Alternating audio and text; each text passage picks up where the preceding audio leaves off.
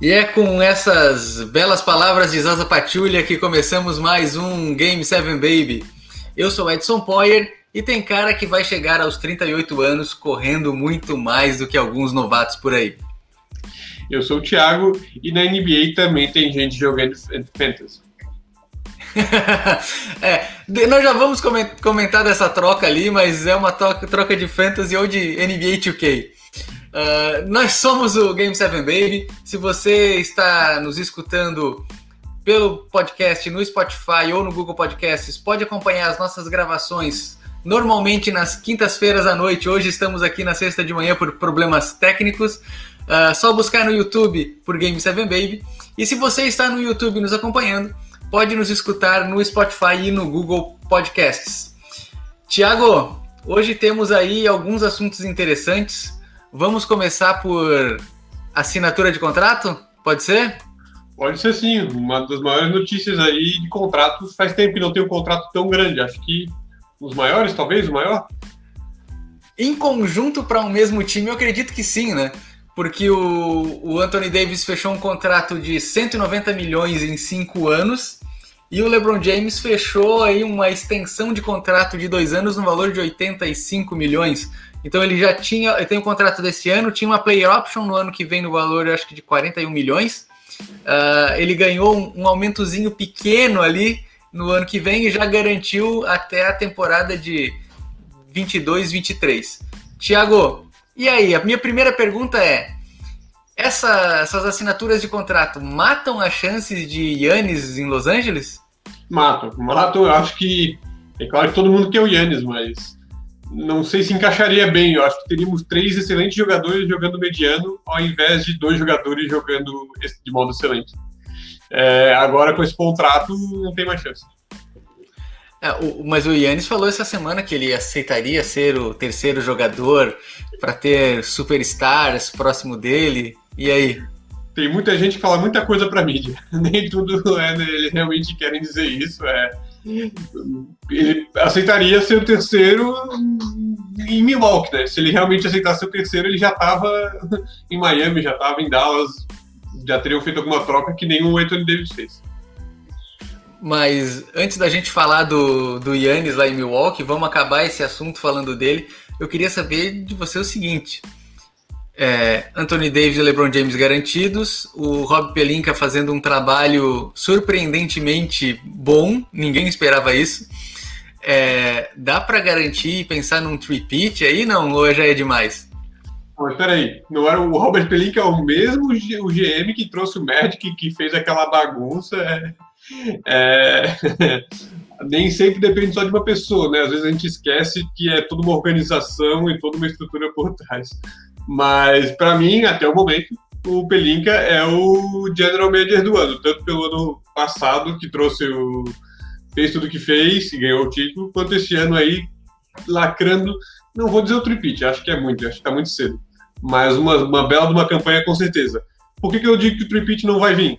Tem Dallas lá no começo, tem vindo com força, talvez esse ano não, mas ano que vem com certeza já é um contender o Denver está batendo na porta, o Clippers tem que fazer alguma coisa, então acho que quem sabe mais um. Três eu acho muito difícil. Então, eu, concordo contigo, acho que ano que vem tem bastante coisa para acontecer no off-season. Vai ter, se o Yannis não assinar o Supermax, vai ter gente querendo tirar ele de lá. Né? Para ele ir para Los Angeles, por exemplo, o LeBron James teria que reduzir em torno de 10 a 15 milhões aí por ano para para ele poder entrar. Mas quem sabe, né? Vamos estender o contrato além em vez de dois, fazer quatro aí e dar uma, uma reduzidinha, mas deixa para lá. É, seguinte. É, Eu acho que pro, pro, pro LeBron, pro Yannis e pro Lakers, o LeBron vai ter que, ao invés de ser o Jordan, ele vai ter que ser o carinha do Jabbar, que aceitou nos finais da carreira não ser a uhum. principal arma ofensiva em nível grande, né? Ele não era a, a, a maior estrela eu acho que o LeBron quer ser mais do que o Jordan. Acho que ele não quer ser o carinha do Jabbar, não.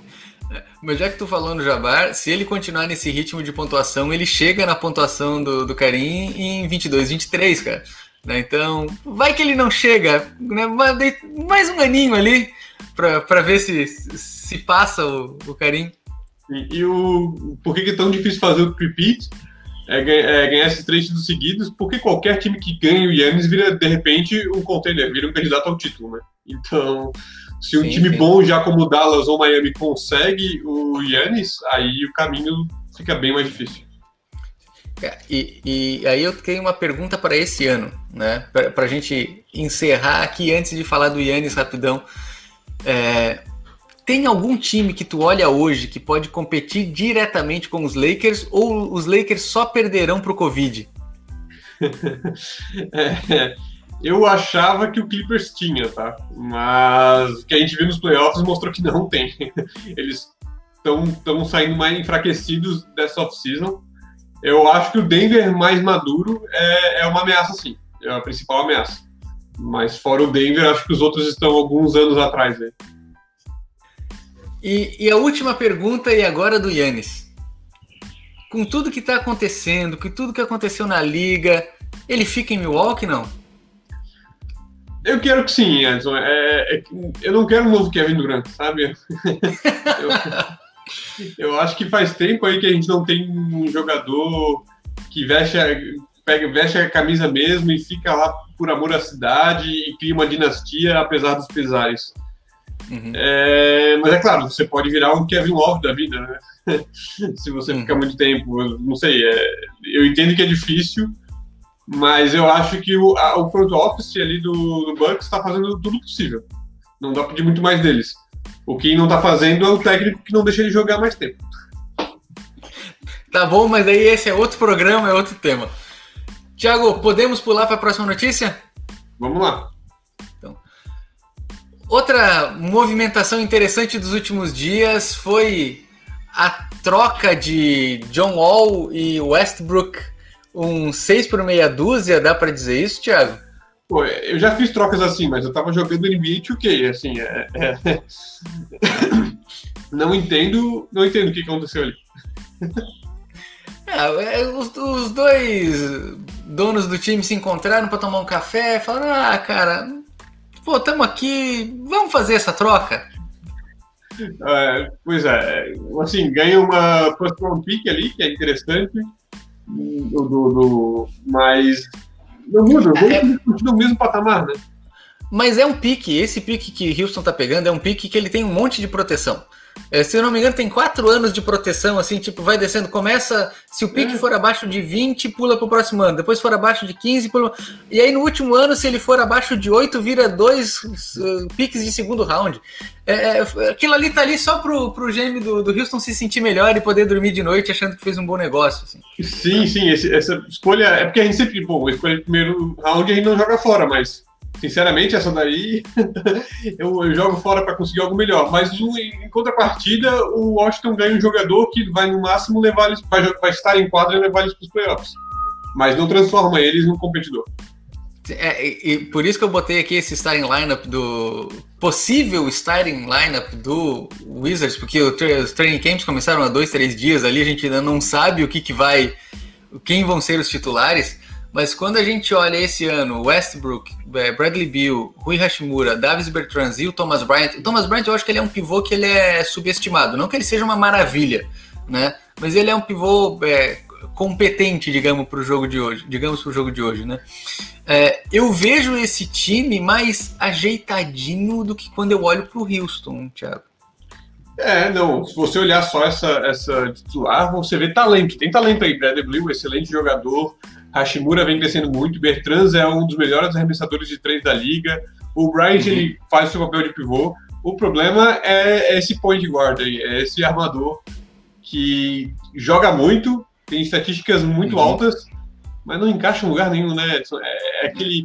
Tem um seleto clube de point guards na liga hoje em dia com contratos absurdos e que é difícil uhum. encaixar em qualquer time.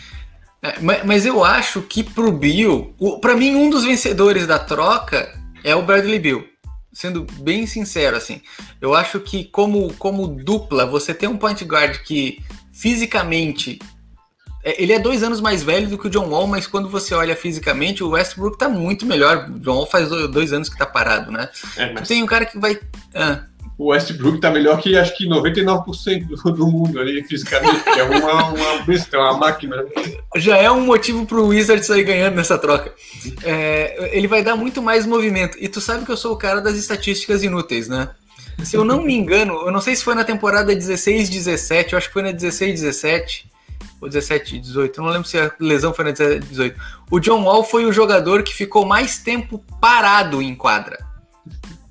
Então, assim, só de você ter um, um, um, armador do seu lado que tem uma maior capacidade de produção, que pode chamar mais a marcação, o Bradley Bill já sai ganhando e muito, mas muito nessa troca. Com certeza, agora o Washington entra, entra um pouco mais forte no, nos playoffs. Mas ainda não está ali para competir com Miami, se, é Filadélfia, com Boston. Não, não, ele não tá nessa. não vai competir por nada. é para perder na, na primeira rodada. É. É, e é por isso que a gente fala, né? Trocou seis por meia dúzia, dúzia porque não troca muita coisa. Uhum. Né? São dois jogadores em certo nível parecidos ali, porque eles precisam ter a bola na mão para jogar. Né? Então, saímos do seis, vamos por meia dúzia. o starting lineup do Houston fica com John Wall, o James Harden, Eric Gordon, e aqui começam as discussões, né? Pode ser PJ Tucker e Christian Wood, pode ser Christian Wood e DeMarcus Cousins, o PJ Tucker pode ser o sixth man, eu ainda acho que o, o Cousins vai ficar no banco. Eu acho que fisicamente ele ainda não está tão bem, né? Depois, de novo, também, cara, com, com lesões ali complicadas. Mas o que, que podemos esperar desse time de Houston, Thiago? Uh, voltar aquela piada de que vão trazer mais uma bola para quando o Houston for jogar? Não sei. é difícil, assim. Eu acho que não foge muito dessa, dessa, desses titulares aí. Eu não sei de fato quem que é o armador, se é o Harden ou é o John Wall. Eu não vejo o Harden deixando de trazer a bola para o ataque. Faz parte do jogo dele, né? É, tá numa situação complicada. É, é eu consigo entender por que, que o Darren Morris saiu de Houston. Isso eu consigo entender agora.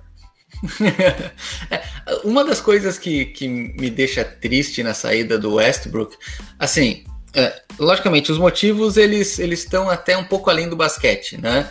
Não é só o jogo em si, tem alguns problemas com o dono do time, aí problemas políticos, né? Uh, e também o, o, jogo não fluiu no ano passado entre o Westbrook e o Harden. O Silas está chegando lá, o Silas era o coordenador de ataque do Dallas, só o ataque mais eficiente da história da NBA. E uma das coisas que eu estava esperando é que ele fizesse alguma coisa diferente com o Westbrook e com o Harden. O Harden jogava muito sem a bola em OKC. E o D'Antoni falou: não, não, peraí, dá a bola para ele ali, deixa ele ficar batendo a bola por 23 segundos e no último segundo ele arremessa. Então o que me deixa triste é que para mim o Westbrook conseguiria dar essa dinâmica para o Silas poder trabalhar. O John Wall faz dois anos que a gente não vê ele jogar. Eu, eu não, não consigo acreditar que ele vai conseguir ter esse desempenho, né, Tiago? É, então, é, o que a gente vê aí é o Westbrook pedindo para sair, o pessoal do, do Houston não tinha onde para mudar ele, é isso. Eu acho que não teve ofertas. Eu acho que o Washington foi o único uhum. que tava, aceitou isso. Por quê? Porque eles tinham que se livrar do John que é dois anos que não joga. Eu acho Sim. que esse é o resumo da troca, assim, brincando, brincadeiras à parte, que é uma troca de feitas, essa é a, é a explicação lógica da troca. Não, e tem uma, uma das coisas que eu acho que aí entra na é, longe de mim julgar neste nível, mas a burrice dos Rockets, né? Você faz essa troca com o Chris Paul lá para o OKC levando um caminhão de pique, né? Aí traz o Westbrook e troca ele na baixa. Deixa o Westbrook ali, joga até o fim de janeiro, começo de fevereiro, põe ele para jogar, vê se ele valoriza um pouco e tenta uma troca melhor, né? Sim, é, sim, sim, com certeza. E, e só para piorar, ainda o Chris Paul é trocado, por exemplo, por mais um monte de pique. Então, se for somar isso aí, a quantidade de pique que os Rockets poderiam ter ganho nesse, nessas trocas aí é gigante, né? O saldo negativo de piques do, do Rockets é, é, é grande, vai. É, e essa daí cairia na conta do Darry Morey, mas não cai mais porque ele. Saiu. E, cara, a pergunta é: o Harden fica? Ah, eu acho que ele tá pedindo para sair. Eu, e, e, já ouvi rumores, quando eu ouvi lá atrás, dizendo que os dois queriam sair, né? Tanto o Westbrook quanto o Harden. A disputa era saber quem, quem sair primeiro, porque quem sair primeiro vai para um lugar melhor. Se o Westbrook foi pro Washington, para onde que vai, onde é que vai parar o Harden? É, é, assim, tem times que têm condições de oferecer coisas boas pelo Harden. Só tem que ver se o Houston vai aceitar, né? Tem o pacotão dos Nets, lá que tu vai ter alguns jogadores que, caso você não aproveite, pelo menos tu pode trocar por bons picks, né? O Lever, o Dinwiddie o Jared Allen poderiam ser trocados por picks. Estão falando o Golden State chegou a sondar, tá? Tava, tava escutando quem, o Hollinger ontem. O Golden State chegou a, a sondar é, uma possibilidade, porque eles têm o pique de Minnesota, tem o próprio pique, tem o Wiggins e Ubre lá, né? Mas acho que não, não vai acontecer muito ali. Eu acho que o Golden State tem um front office um pouco mais organizado aí do que o Houston. Uhum. Mas o dois, dois pontos que eu queria tocar ali é o Silas era o organizador do ataque mais eficiente da, da NBA na temporada passada, mas tinha talvez o jogador mais eficiente da, da liga, né? Eu só quero fazer uma correção. O ataque mais eficiente da história da NBA. É da história. E com certeza é mérito do Silas, mas também é mérito do Doncic, que conseguiu se uhum. adequar nisso e era responsável. Ele encostava em mais de 50% dos pontos do, do Neves. Isso é absurdo, né? É nível LeBron James de qualidade, assim. É, então, mas eu acho que o Silas poderia fazer isso se ele tivesse jogadores que estivessem dispostos a se adaptar. Se tem uma coisa que eu acho que o Harden não está disposto a essa altura da carreira dele é se adaptar.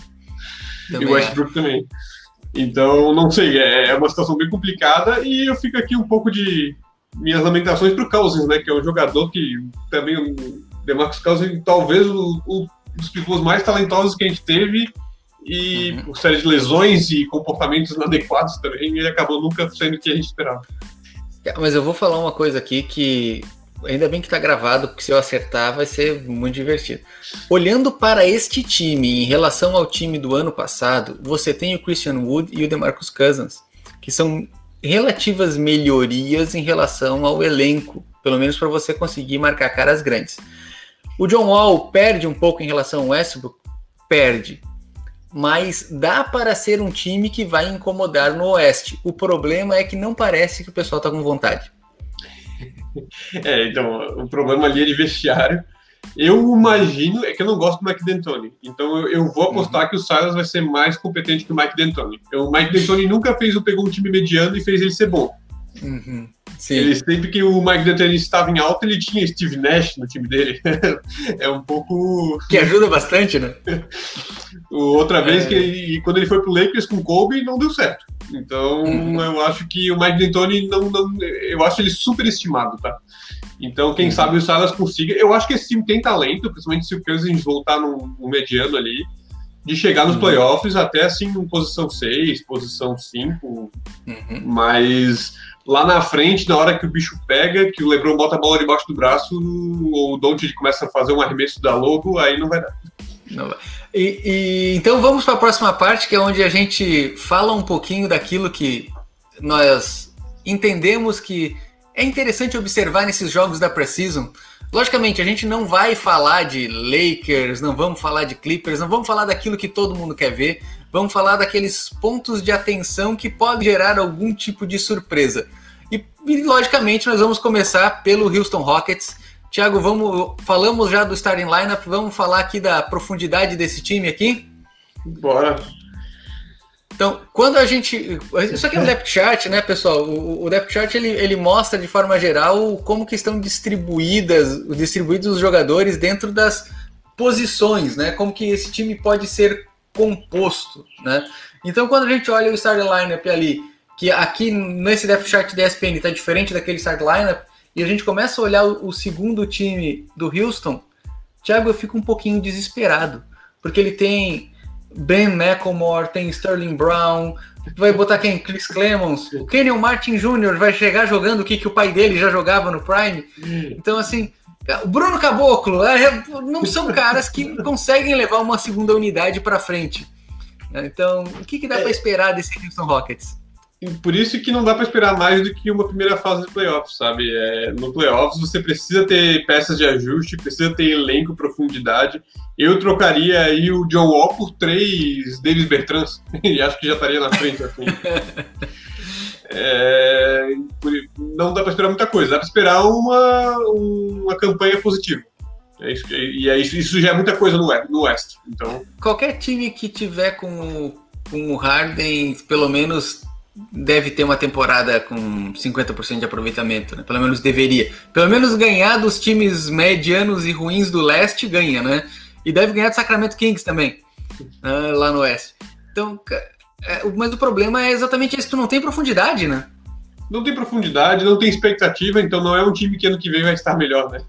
A gente sabe que ano que vem só vai estar pior. Então você meio que pô, os jogadores vão começar a pensar de modo mais egoísta, querendo só apenas mostrar resultado para se valorizar.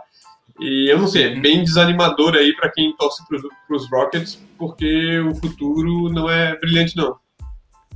Podemos pular os Rockets, parar de falar dos Rockets, porque eu já comecei a ficar triste, assim. A gente já falou do time titular. Não, vai, vai dar os highlights ainda, vai dar os melhores momentos do Harden. Harden vai jogar duas pessoas no chão de novo, vai, vai ser bonito ainda. Então.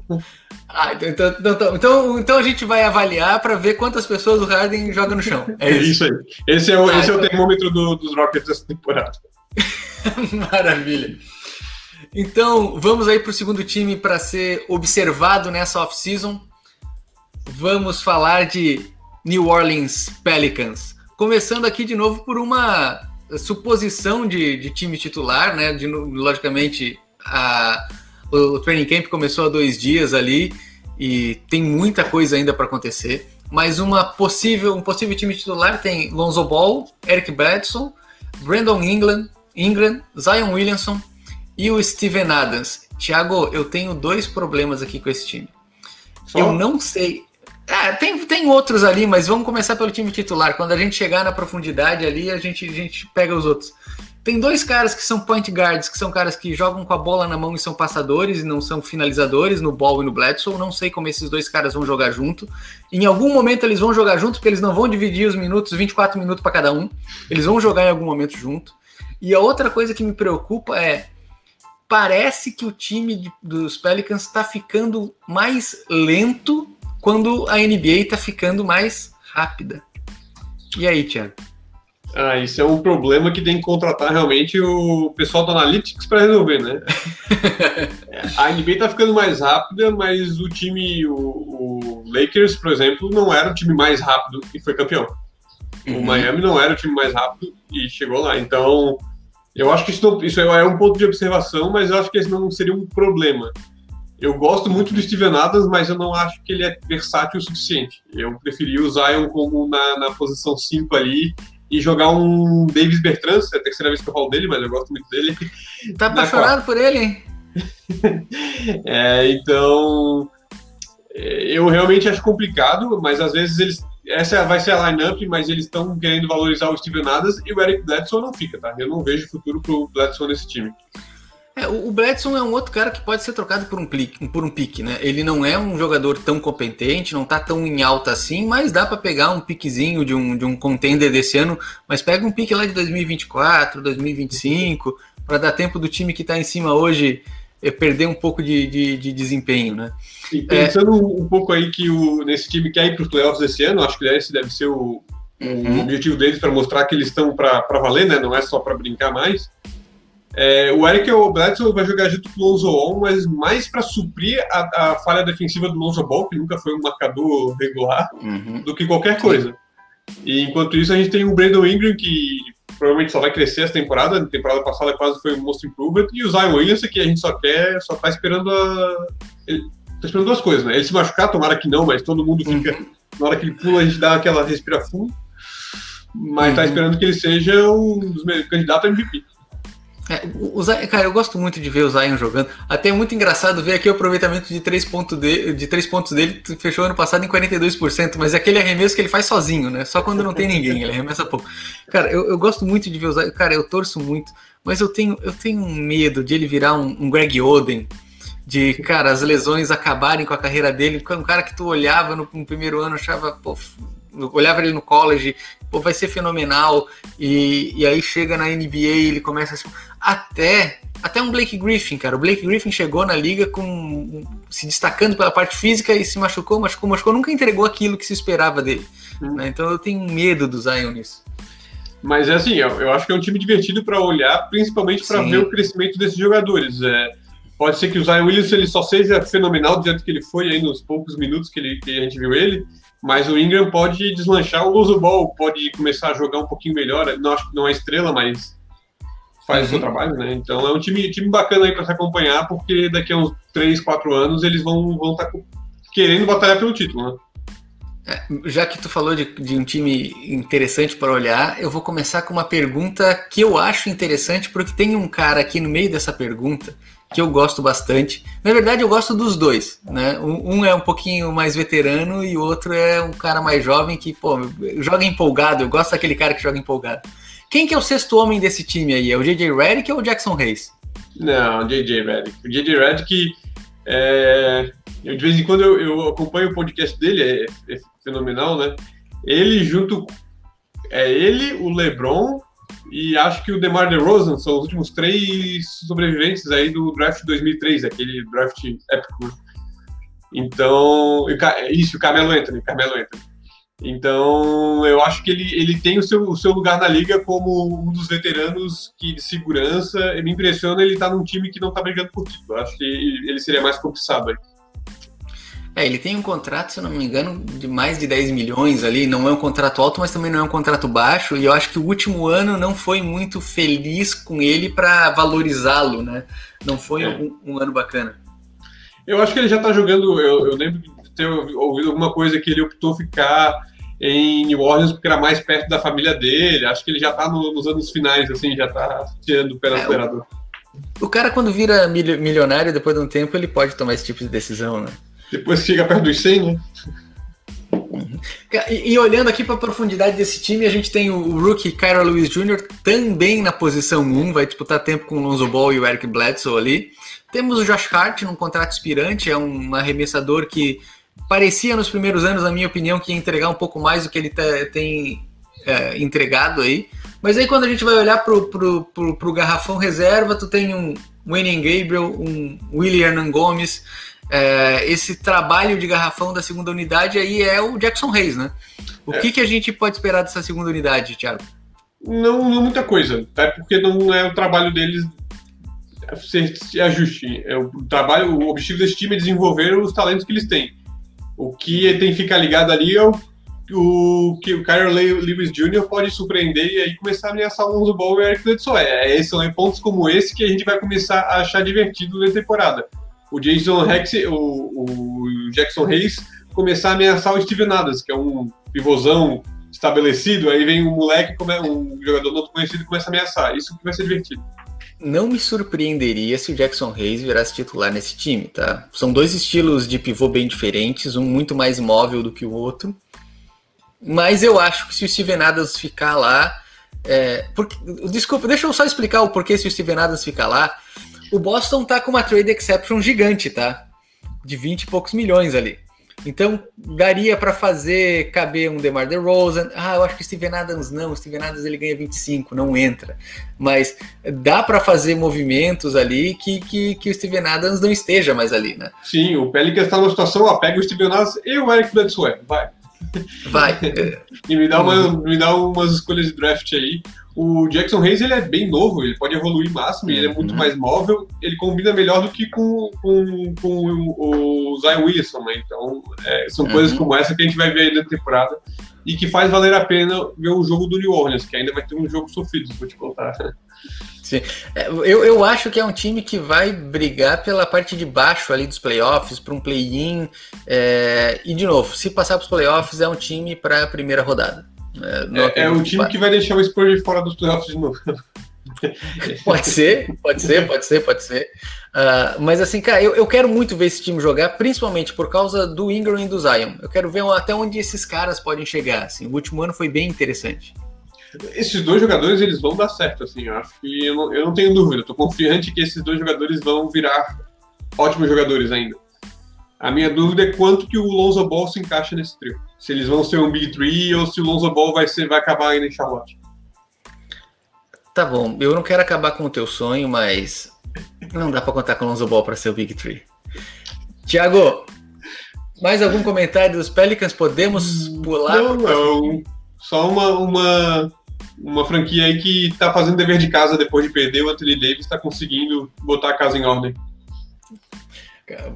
Concordo, concordo. Vamos aqui para o nosso próximo time, vamos para o Philadelphia 76ers. Daryl Morey chegou lá, mexeu algumas peças e parece que a casa tá bem diferente. Um possível starting five aqui tem o Ben Simmons, o Seth Curry, o Danny Green, Tobias Harris e Joel Embiid. Eles conseguiram os shooters que precisavam na temporada passada, Thiago? Acho que não todos, mas já melhorou muito. Eu acho que avançou bem aí. A gente tá vendo o Seth Curry na guinada, ele já tá no topo da carreira, né? Já tá no, já, mas ele vem ganhando confiança aí nos últimos, nos últimos anos. Ele é o novo J.J. Redick. Então... Ah, mas não importa aonde você nasceu no mundo, se teu sobrenome é Curry, todo mundo espera que tu saiba arremessar bem de três. Tu pode nascer no Paquistão. Se o teu sobrenome é Curry, cara, tu sabe arremessar de três. Oh, mas dizem as malínguas aí que o Steph Curry arremessa, tem um aproveitamento melhor do que o Stephen Curry, só porque o Stephen Curry arremessa... Não. Na última temporada teve sim, a última temporada do, do Stephen foi horrível, mas ela não conta, né? É, mas é que o Stephen arremessa 150 bolas por jogo também, né? Enquanto que o Stephen é assim. Tem esse ponto aí também. ele arremessa as bolas que dão para ele. É. Cara, eu, eu acho que esse time, assim, melhorou naqueles quesitos que precisava. Vou, vou, dar um exemplo. O Josh Richardson era um cara que eu gostava muito em Miami, mas como nada funcionou nos Sixers no último ano, ele também não funcionou, foi lá para Dallas, né? Na troca com, com o Seth Curry. O Danny Green, ele tem que voltar a ser um o Danny Green de alguns anos atrás, a gente até falou isso num, em um outro podcast. Eu não gosto muito do contrato dele, eu acho que, que os Lakers ganharam ali, fazendo essa. liberando o Danny Green e pegando o Wesley Matthews, principalmente por causa do valor do contrato. Mas eu acho que esses dois caras, mais uma Tistaibula ali, e você ainda tem numa segunda unidade, nós já vamos ver o, o depth chart. Vou pular pro depth chart já para poder falar disso, pode ser? Então, quando a gente olha a segunda unidade aqui, o depth chart, a gente vê que, que, o, que o time possui é, também o Fulcan Korkmaz aqui e o Shake Milton, que foram os dois melhores arremessadores do Philadelphia no ano passado. Eles não são os mais competentes, mas eles funcionaram bem. Então eu acho que essas duas trocas foram extremamente positivas para um time titular e você consegue manter uma segunda unidade com alguns shooters que podem apoiar o Ben Simmons. Tô falando besteira, Thiago? Não, não. Eu acho que eles ganharam ferramentas para brincar ali, para ajustar o time quando necessário. Que esse é, é, quando você está pensando em título em playoffs, você precisa de depth, né? Você precisa de ajustes. É, mas realmente, o Danny Green, a gente tem que esperar que ele seja aquele Danny Green de 2014, né? nem de 2000, uhum. né, para estar tá aí nesse. Né? Nem o Danny Green de Toronto, é o Danny Green de, do Spurs mesmo. Não vai ser é difícil. Eu queria muito, mas é difícil. Não vai, não vai. Eu acho que precisava ter um outro jogador aí. O Seth Curry eu já imagino que sim, tá? Eu imagino que ele possa ser o, Danny Green uhum. de 2014. Ele ainda tem esse potencial. Ótimo, ótimo, ótimo, ótimo. É, é, eu acho que ele não defende tão bem quanto o Danny Green defendia, mas pelo menos na parte ofensiva, sim, né? O, o Seth, Seth, Curry teve uma temporada muito interessante com o Dallas. Né? O Danny Green é o melhor é, defensor de contra-ataque o que ele cavava de falta de ataque era, absurdo, assim, assustador. Escola Kyle Lowry de, de, de sofrer falta de ataque. Uh, tem uma outra coisa que eu acho que é importante aqui, e eu acho que eu já falei também em outro programa, é que desde que ele entrou na liga, o Ben Simmons foi o jogador que mais deu passes para arremessos sozinhos, solitários de seus companheiros. O problema é que o time não aproveitava. Né? Ah, acredito que agora, esse ano, eh, esse aproveitamento dos arremessos melhore bastante. Né? Sim, é uma coisa que já falamos anteriormente, antes do, de começar a off-season, e o Darren Moore, pelo jeito, foi lá e ouviu a gente, né? Tava aqui acompanhando, porque de fato ele trouxe mais arremessadores, ampliou um pouco esse esquema tático. Ainda não gosto do Tobias Harris, ali a gente estava vendo o rating Ninguém dele. gosta do Tobias Harris o rate dele de 87 está muito super valorizado, não, não, uhum. nunca, nunca foi isso. então. Foi. Nem nos Pistons. Mas ele é um jogador assim, de complemento, ele complementa os, uhum. os, os, titulares. Mas o que eu gosto aí é do Dwight Howard, que eu me surpreendi cair no Philadelphia. Eu acho que ia ter outros times ali procurando ele. Ele surpreendeu muito nos playoffs. Foi. Uhum. Nunca vai ser estrela, mas como reserva, Sim. melhor reserva. E, e, ele tem um papel importante porque o Embiid ele se machuca bastante, né? E, e, o Dwight Howard, por mais que quando a gente olhe para os dois, comparando eles são jogadores diferentes, no fundo, no fundo, tanto o Embiid quanto, quanto o Howard, eles são pontuadores muito eficientes dentro do garrafão. A gente olha para o Embiid, ele arremessa de meia distância, faz alguns arremessos de três, mas se tu for pegar o aproveitamento dele de três, não é nem um pouco bom, né? Então, o Dwight Howard, ele parece ser uma, um, assim, um substituto muito parecido com o que o João Embiid faz dentro do garrafão. Né? Sim, sim. Eu gostei muito do Dwight Howard. É, infelizmente, contra o Houston ele não foi utilizado por causa do microball. Mas uhum. vimos ele contra o Denver e depois contra o Miami ele ser utilizado diversas vezes e muito bem, assim, tanto na quadra quanto ali no, no vestiário, né? Empolgando o time. Eu acho que ele tem um, um papel importante já como veterano. Ele acabou achando seu espaço de volta na liga. É, eu só queria fazer um, último comentário aqui na questão das decisões do Daryl Morey, que nessas nessas nesses três caras que entraram ali, o Seth Curry, o Danny Green e o Dwight Howard, pelo seguinte, todos os três são eficientes pontuadores naquilo que eles se propõem a fazer. Né? Tanto Seth Curry quanto o Danny Green são ótimos pontuadores de, de, de três pontos e de média distância, e o Dwight Howard é um baita de um pontuador dentro do garrafão. E a gente sabe que o Daryl Morey é o cara do Analytics, né? Então, se tem algum número que ele está olhando, parece que é esse, né? E assim, o potencial de mismatch, se você quiser colocar John Embiid e Dwight Howard, é gigante, né? Então você tem pontuadores dos três, você tem o Dwight Howard e o John Embiid lá embaixo. Se você deixar um pequenininho marcando os dois pivôs, caixão. E, e, às vezes pode até ser dois pivôs. Por exemplo, digamos que eles vão jogar contra Dallas. Aí tu vai ter Dwight Powell e Maxi Kleber. São dois mismatch. Eu acho talvez o único time que consiga ir bem nessa marcação são os Lakers, que tu vai ter o, o Anthony Davis e o Gasol marcando esses dois, né? Se tu tentar um mismatch ali, tu não consegue, né? Sim, sim. Mas, é, mas assim, aí o Lakers não vai botar o Moultron Harrell, né? Porque o Moultron Harrell contra eles também vira piada. Então. Não, aí. Valoriz... Estamos valorizando o Lakers aqui por conseguir o Marc Gasol. É engraçado como a gente não consegue não falar dos Lakers, né? Tiago, Podemos pular para o próximo time? Vamos. Então vamos lá, vamos agora de Atlanta Hawks.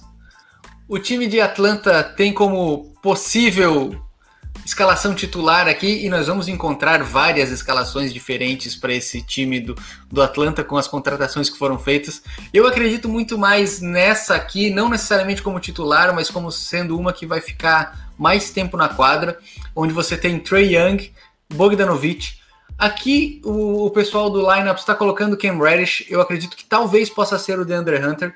Tá? O, o Cam Reddish e o DeAndre Hunter tiveram desempenhos muito parecidos no último ano.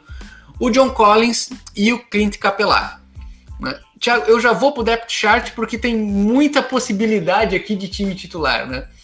Uh, além desse time, desses jogadores ali, o, o, o time de, de Atlanta ainda tem o Kevin Herter que vai ficar no banco pro Bogdanovich, é uma pena, ele vinha jogando bem. Ali o Deandre Hunter nessa escalação aqui, ele tá como titular. Tem o Danilo Galinari, e tem um cara que não vai jogar como titular, que é o Onyeka Okongu, e mais dois caras que vão ficar no segundo time, que são o Rajon Rondo e o, e o Chris Dunn. O, o Rajon Rondo tá querendo gritar bingo, né? Uma hora ele grita bingo aí, que ele jogou em todos os times da liga. Ok, mais alguns anos aí de carreira, talvez ele consiga.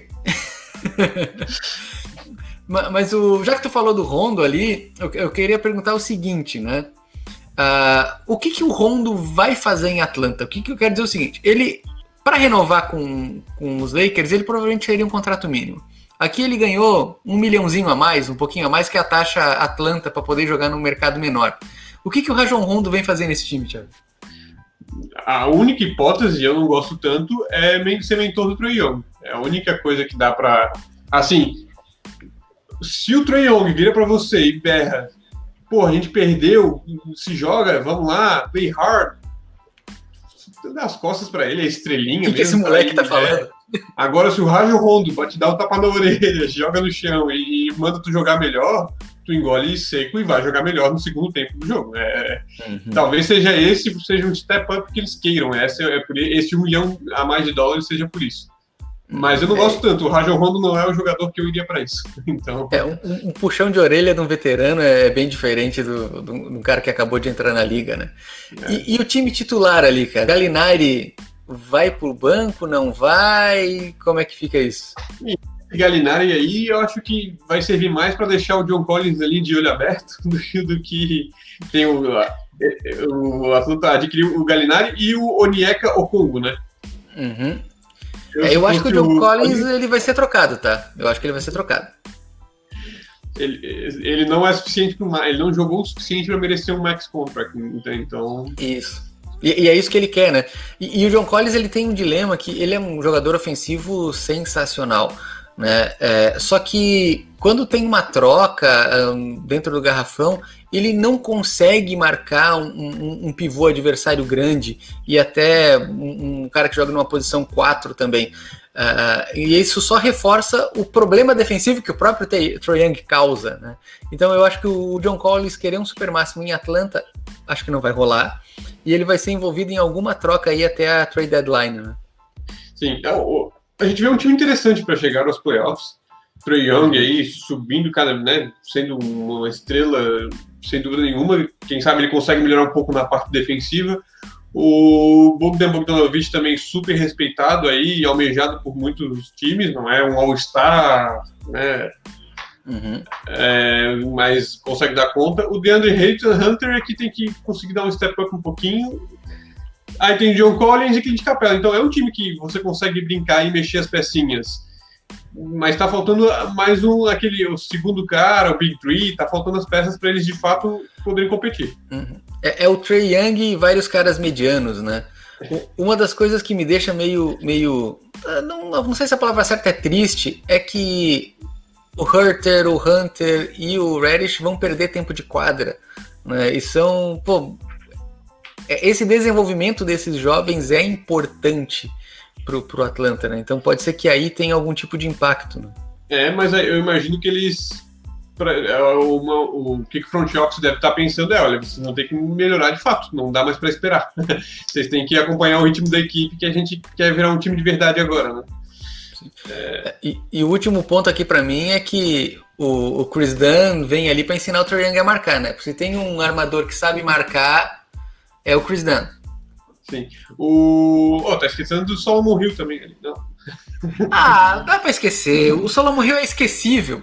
Ele, o Bruno Fernando ali. Apesar de eu achar que ele vai ter algum tempo de quadra, ele vai, vai jogar ali um pouco. Mas dá pra esquecer dele. Tô sendo mas... muito maldoso? Não, não. Mas o que eu vejo. É, eu não sei, eu não acompanhei direito o treinador, mas o que eu vejo do Atlanta é um prospecto, um, um, é uma ideia, um princípio de Miami. Você tem vários jogadores uhum. medianos com estrela. O problema é que, é claro, uhum. é, estrela, o Trae Young ainda tem que se provar um pouco mais, né? Mas uhum. dá, tem, tem, tem, um, tem um caldinho aí, né? Tem uma estrutura. Tem, tem um caldinho, tem um caldinho. Podemos pular para a próxima etapa do programa, não é nem para o próximo time? Qual, qual é? Vamos falar do, dos, dos top 3 rookies aí, o que a gente pode esperar deles e desses times? Vamos começar por debaixo ou de cima, então? Ah, vamos começar pelo primeiro pick, né, cara? Porque você bem. Agora você bem maldoso. Porque o terceiro pick é mais interessante que o primeiro. maldade, maldade. Vamos lá então. Vamos falar primeiro aqui de, de, de Minnesota por causa do Anthony Edwards. Aqui no, no lineup eles não colocam o Anthony Edwards como titular, eles colocam o, o Ricky Rubio, o DeAngelo Russell, o, DeAngelo Russell, o Okogi, o Hernan Gomes e o Carl Anthony Towns como esse lineup titular. Eu pessoalmente acredito que o Edwards vai entrar ali no lugar do Okogi, ou pode ser que o time entre com DeAngelo Russell, Edwards e Okoji e o Rubio no banco. Eu só quero fazer um adendo aqui bem rapidinho, assim, é que eu só não consigo entender por que, que os Clippers não foram atrás do Rubio quando ele estava disponível antes de ir para Minnesota, mas tudo bem, a gente está falando de Minnesota aqui. É... Tiago, esse time titular aqui é o time que tu tá esperando ou tu tá comigo achando que o Edwards vai começar de titular? Não, acho que o Edwards ele Talvez ele comece no banco no começo da temporada, mas depois que ele mostrar que ele é um jogador de verdade, ele cai pro. ele sobe pro, pro titular. Uhum. É, mas assim, para um time que quer chegar nos playoffs no Oeste, não é difícil aí, sabe? O Edwards de fato não é o Hulk mais empolgante, ele não vai transformar o time, ele só vai dar um pouco mais de casca grossa ali para defesa. A maior história do, desse time acaba sendo o Rick Rubio de volta ao ar, né? Uhum. É, o, o, eu, eu que eu sou mais desse time aqui que tá, que tá na tela agora, né? Uh, acho que é esse time que vai, mas eu concordo que uh, vai brigar pelo playoff também é mais um time para cair numa primeira rodada ali. Mas as coisas que mais me incomodam aqui nesse time é, é o, Carl, o Carl Anthony Towns. O Carl Anthony Towns ele tem a caixa de ferramenta toda para ser um baita de um jogador. Só que parece que ele não tem vontade. Parece que é aquele cara que tá com preguiça de ser bom. Tá, tá com preguiça vai falar que ele é soft agora, é isso. É, já que tu falou, né? Então, pô, eu olho para ele, eu vejo um ranço, eu vejo um ranço, assim, pô, é isso que me deixa triste. E eu não vejo o D'Angelo Russell sendo esse cara que vai puxar ele para frente. Quando ele jogou com o Butler, eles foram para os playoffs. Não, não são palavras minhas, foram palavras do Jimmy Butler. Tá? Não... Foi, foi motivo dele ter saído do Minnesota. E, pô, eu gostava do time lá atrás. Eu acho que eles tinham um timezinho bem organizadinho, bem montado. Jimmy Butler uhum. conseguia fazer um pouco o que o Carlton Towns não, não, não, não fazia. Mas, enfim, é um time que, sinceramente, vamos assistir só pelo Anthony Edwards, assim, o resto a gente fica com uma preguiça, um pouco de preguiça. E, e para mim, o que joga contra o Anthony Edwards nesse, nesse cenário é que você tem dois jogadores que são bons jogadores, o Russell e o Carl Anthony Towns, é, e que ele não vai ter tanto espaço ou estrelato que ele talvez poderia ou deveria ter por ser um, uma primeira escolha de draft, né? Ele tem ainda esses dois caras para superar e que vão ficar fazendo sombra constante para ele em relação ao desempenho. Né? Então, uh, diferente do, do, terceiro cara que nós vamos falar aqui, o time não é dele. Né? É, eu ainda acho que Minnesota queria o Wiseman para fazer as torres ali, né? Para conseguir botar o, dois jogadores grandes. Cara, tu, tu é torcedor dos Spurs, cara. Não, não, não, não, não dá mais para juntar duas as torres gêmeas com o Duncan e o Robson. Não funciona mais, Thiago. Porque, mas é que, que o Juan Hernan Gomes não é um jogador de playoffs. Assim, de titular. Então... Não, não, ele, ele não é torre. No máximo, ele é um, um murinho, um puxadinho eu ainda, ainda vai vir um time que vai conseguir ainda reviver os tempos áureos dos Spurs. Calma, calma, vai vir. É, e, para completar aqui, tem duas coisas que também me incomodam nesse time que eu esperava mais, que é o Malik Beasley e o Jared Cover.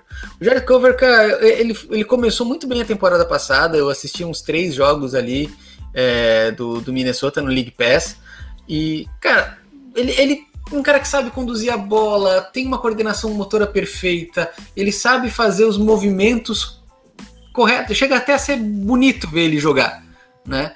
Uh, só que parece que depois do, da metade da temporada ele parou de evoluir, ele continua naquele nível assim. E o Malik Beasley eu não vou nem comentar porque eu desisti do Beasley. É, são pô, dois caras que se eles conseguirem elevar o nível do jogo perto do, das expectativas que várias pessoas já tiveram, esse time do Minnesota passa a ser um pouquinho mais competente.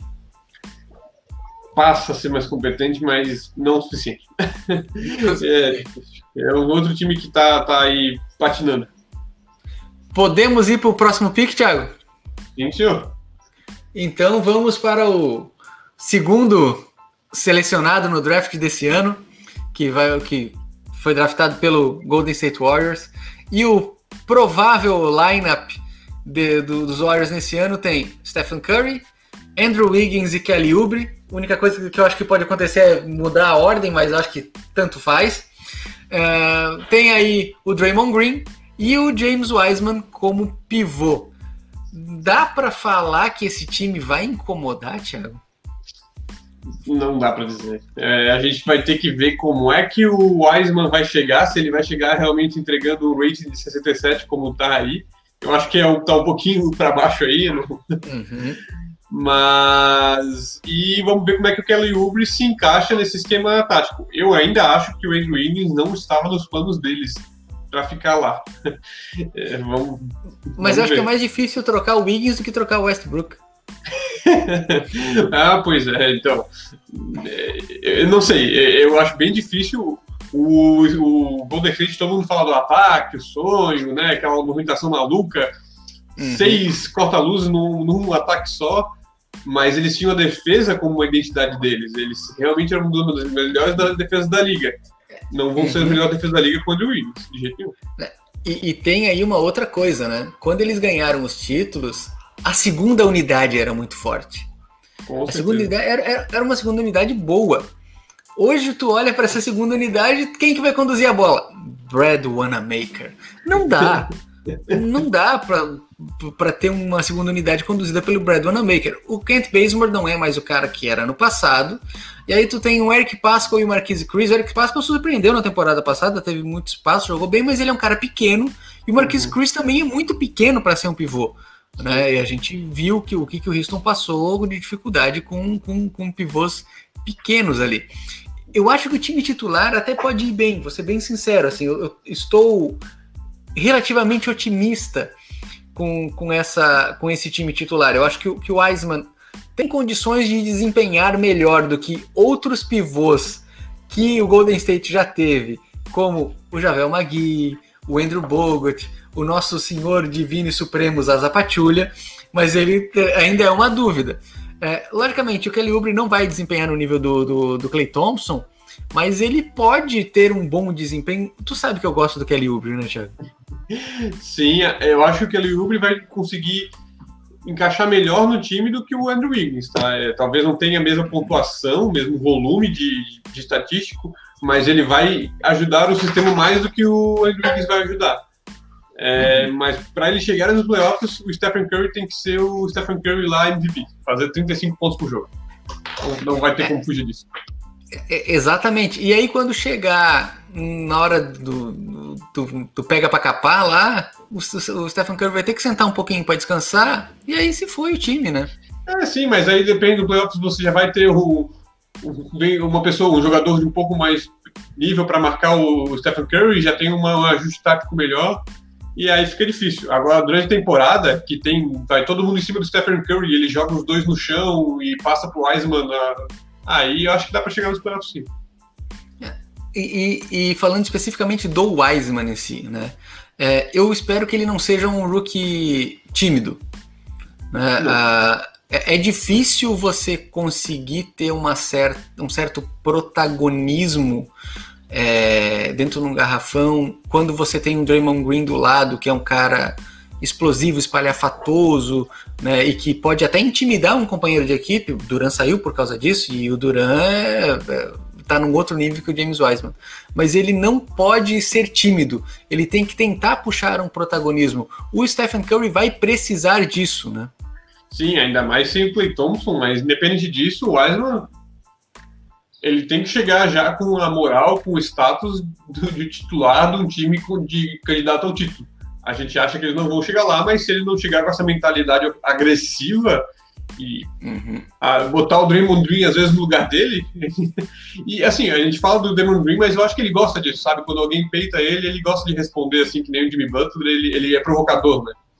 E a gente já imagina o Damon Green um pouquinho mais maduro do que lá atrás. Ele só tem que manter a dieta dele em dia que o time consegue ter um, um pouco mais de qualidade. Eu, eu, já falei isso também, eu já cansei do Draymond Green. Eu acho que ele parou de jogar. Quando, quando o time do Golden State ali parou. No último título ele já não estava tão bem. No, na série com Toronto ele, ele já estava muito pior. Cara, eu, pra mim, já dá, já dá pra desistir do Draymond Green. O problema é que, de novo, é mais difícil trocar o Draymond Green do que trocar o Westbrook, cara. Mas tá, tá acabando o contrato. Mas aí, quem sabe, essa é a oportunidade do Wiseman é, tomar conta do garrafão, né? Se ele, é, o Wiseman ele tem um físico para ser o melhor defensor, melhor que o Rudy Gobert. Então, uhum. vai que ele surpreende demais aí. É o que, é o que eu estou esperando. P podemos ir pro, pro novato mais é, interessante dessa, desse draft? Posso falar isso ou não? Não sei, quem que é? Vamos lá então. Ah, Lamelo não. Ball. Ah, Lamelo não é, é, é notícia velha já. Vale, ele é o novato do ano ou não é? É, mas nem. Então. Não. Ele o, vai ser o novato do ano. O Yannis Antetokounmpo foi o MVP e não era o jogador mais interessante. Ah, tá bom, justo, ok, ok. Ok, você ganhou de mim agora com esse argumento. Mas vamos lá. Charlotte tem como possível time titular o Lamelo Ball, o Devontae Graham, Gordon Hayward, PJ Washington e Cody Zeller.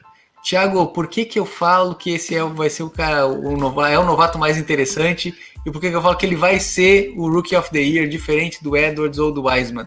Ah, isso O Charlotte não tem time. A bola Isso. vai estar tá na mão dele. Diminuiu aqui uns 3 pontos, uma média de 3 pontos por jogo com a vida do Gordon Hayward, né? Agora vai ter alguém para arremessar além dele.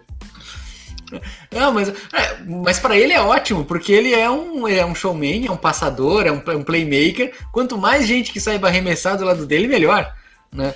É, eu acho que esse ano ele é, para mim, o, o candidato principal a novato do ano, exatamente porque ele ele não tem opção a não ser protagonista, diferente do Anthony Edwards e diferente do James Wiseman se ele quiser sentar para respirar, ou então ficar um jogo um pouco mais quieto, o Jordan vai botar ele, vai fazer ele arremessar, vai jogar ele no meio da quadra para ele arremessar, porque não tem, sem querer respeitar os jogadores, mas não tem quem jogue aí, quem, quem tem um futuro, um plano, não tem um plano para nenhum desses jogadores. Não.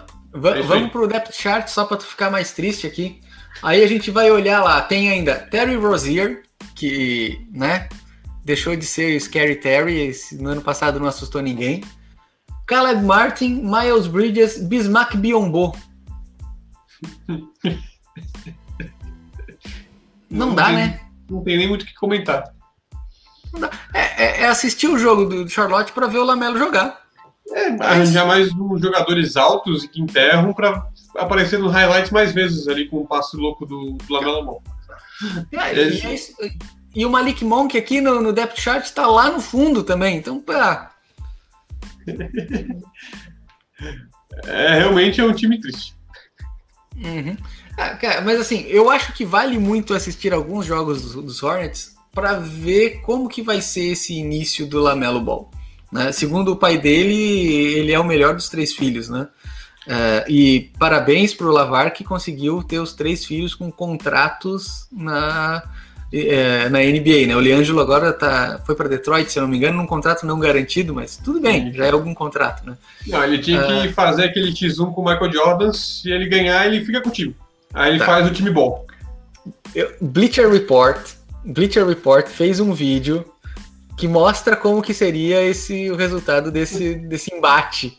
Tá? Então depois, se quiser ir no Twitter do Bleacher Report, tá lá o vídeo desse embate virtual, pelo menos, mas tá lá. Não preciso te dizer o que aconteceu, né? Dá pra imaginar, dá pra, dá pra imaginar. Mas é, tu não ia pagar pra ver o time bom? Os três, os três irmãos do mesmo time? Só se tivesse o Bobo no time também. Aí sim, aí eu ia ver muito mais pelo, por causa do narrador. Queria o saber qual é o desempenho do. É, Bobo, Bobo, Bobo, bol e bol. É, é bol e bol. Uh, mas é isso, não tem muito o que falar desse time de Charlotte. O, o, Outra coisa que dá para falar é a burrice do Michael Jordan, mas a gente já falou disso nos outros programas, a gente vai ficar repetindo muito.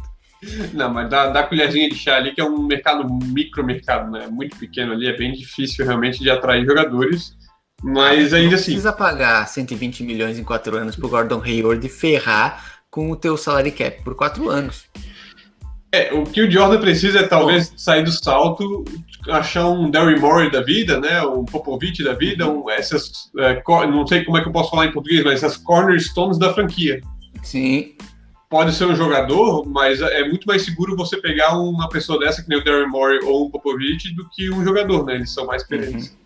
É isso que o Jordan precisava fazer ali, só que eu acho que ele tem muito. Ele gosta muito de estar na quadra, né? Ele não respeita o. É difícil. É, e, os jogadores que, que teriam poder de atrair outras, outros bons jogadores são Yannis, LeBron James, etc., que nunca vão para Charlotte, né? Não. É, mas eu só quero finalizar assim tu tem todas essas dificuldades, mas tu não precisa pagar 120 milhões em quatro anos pro Gordon Hayward. Não precisa. O Gordon Hayward não eleva o nível desse time. Esse time, para mim, continua sendo um dos piores da liga. Não deve brigar nem pelo play-in e agora tem uma conta de 120 milhões para pagar. Não faz sentido. Pois é, agora. Tiago, podemos ir para menção honrosa que você pediu para colocar aqui, porque você queria falar de mais um rookie. Podemos ir? Vamos pro, pro, do, pro rookie, que não vai ser o rookie do ano, mas é, é onde eu aposto ali. Tu, tu, quer falar de um rookie que vai ficar na segunda unidade do Washington Wizards, é isso mesmo? Não vai muito tempo. Não vai muito tempo. não vai muito tempo.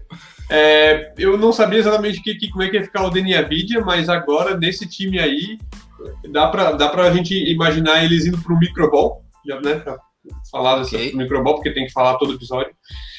Microball, nanoball. Jogando, quem sabe, botando o Deni Avidia ali e empurrando o Rui Hashimura para o center. Ele não é tão grande, mas quando você quiser jogar com o Bertrand, com o Bradley Bill, o Westbrook não, não mete tanta bola nos três, mas eu acho que o Avidia vai ser um componente essencial para esse Boston chegar mais longe do que a gente espera.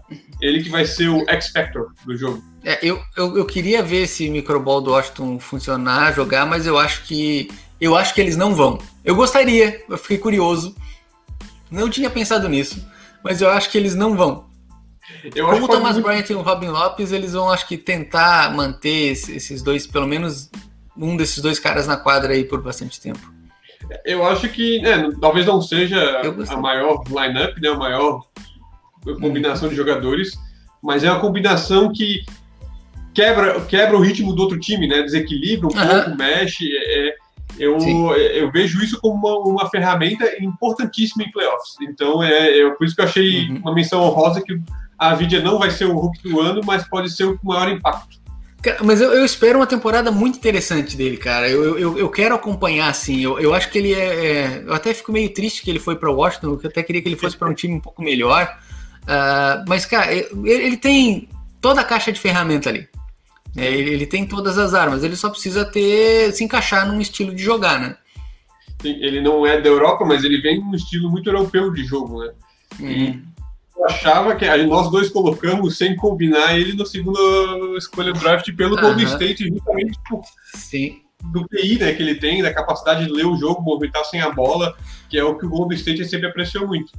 E, e é... por mais que a frase seja estranha, pela falta de shooters no Golden State, né? Pois então. É, a, a, frase é ridiculamente estranha, mas na, na, na época do draft tu tinha o Clay Thompson. Ponto. Isso, né? isso daí, se a gente for prolongar muito mais, eu vou falar. Por isso que eu sou tão fã do Spurs, porque é dificílimo você ficar mais do que cinco anos no topo do, da NBA. Tá, nós estamos falando do Washington, eu, mas já que você falou dos Spurs, eu acho que os Spurs errou muito nessa off-season em não começar um rebuild. Acredito que não seja tão fácil né, é, fazer trocas pelo Aldridge, pelo DeRozan e pelo Rudy Gay nesse estágio, mas Boston tá com uma trade exception que o Lamarcus Aldridge cabe lá, hein? Já que você abriu essa porta aí, eu acho que o problema, e dói falar isso, o problema é o Popovich nesse, nesse, nesse, nesse momento. Ele não, não aceita um rebuild total. Assim, uhum. ele deve falar, depois que acabar meu contrato, vocês fazem rebuild sem mim, mas comigo eu não vou ser técnico de time perdedor. O problema é que a gente nunca sabe quando ele vai se aposentar, porque todo mundo aposenta ele todos os anos e ele nunca se aposenta. e ele aposentou todos os jogadores. então... Mas sim, concordo. Os Spurs ali já estão tirando o fundo do fundo do tacho, já já tá furando o tacho de tanto que eles já tiraram desse time. Tá uhum. complicado. Se o Kawhi Leonard, e é a minha, uma outra menção desonrosa que eu quero fazer aqui agora de surpresa, se o Kawhi tivesse ficado lá, eu, eu, acredito muito que eles tinham chance de brigar pelo título, tá? Era um time excepcional, mas... Hum. Mas, mas, Thiago, vamos falar de fofoca do Kawhi aqui. Uma das coisas que, que saiu essa semana, junto com aquela conversa do Paul George lá falando do Doc Rivers, é que o, o Kawhi é cheio de mimo ele fazia o time se atrasar, porque morava em San Diego para atrasar para as viagens, que ele aquece em um vestiário separado. Cara, esse cara com o Popovich não vai funcionar nunca, mas nunca. O que ele, ele funcionou porque ele era calouro, né? Ele era novato lá atrás, tinha o Tim Duncan uhum. na frente, tinha o Manu, tinha o Tony Parker. Pô, como é que o cara vai querer pedir um vestiário para ele com o Tim Duncan tá ali no meio do lado dele? Não. As palavras não são minhas as palavras que falaram é que o Kawhi se transformou numa total diva quando ele foi pro, pro Los Angeles Clippers. Sim. Morava em outra cidade, escolhia quando ia jogar, quando não ia, não era o load management nenhum, né? Era uma escolha uhum. mesmo. É Sim. bem complicada a situação ali. O vestiário do Clippers está uma zona, tá todo mundo desmotivado. É, cada notícia que sai do Clippers, eles perdem mais ainda nessa off-season. Sim, sim. Não, é, podemos encerrar por aqui ou tem algum outro recado final? Como eu sou torcedor dos Spurs, terminar falando mal do Kawhi é bom, é legal. A gente pode assumir isso como regra. Todo programa a gente tem algum comentário no fim, comentário depreciativo pro Kawhi Leonard. A gente pode definir como regra, você que escolhe. Eu sinto que tu vai vir mais do Kawhi, então vamos, vamos deixar isso daí como opção. Então tá, pessoal, queria agradecer a todo mundo que teve a paciência de nos escutar até aqui. Esperamos ter agradado. Um abraço e até a próxima semana. Tchau, tchau.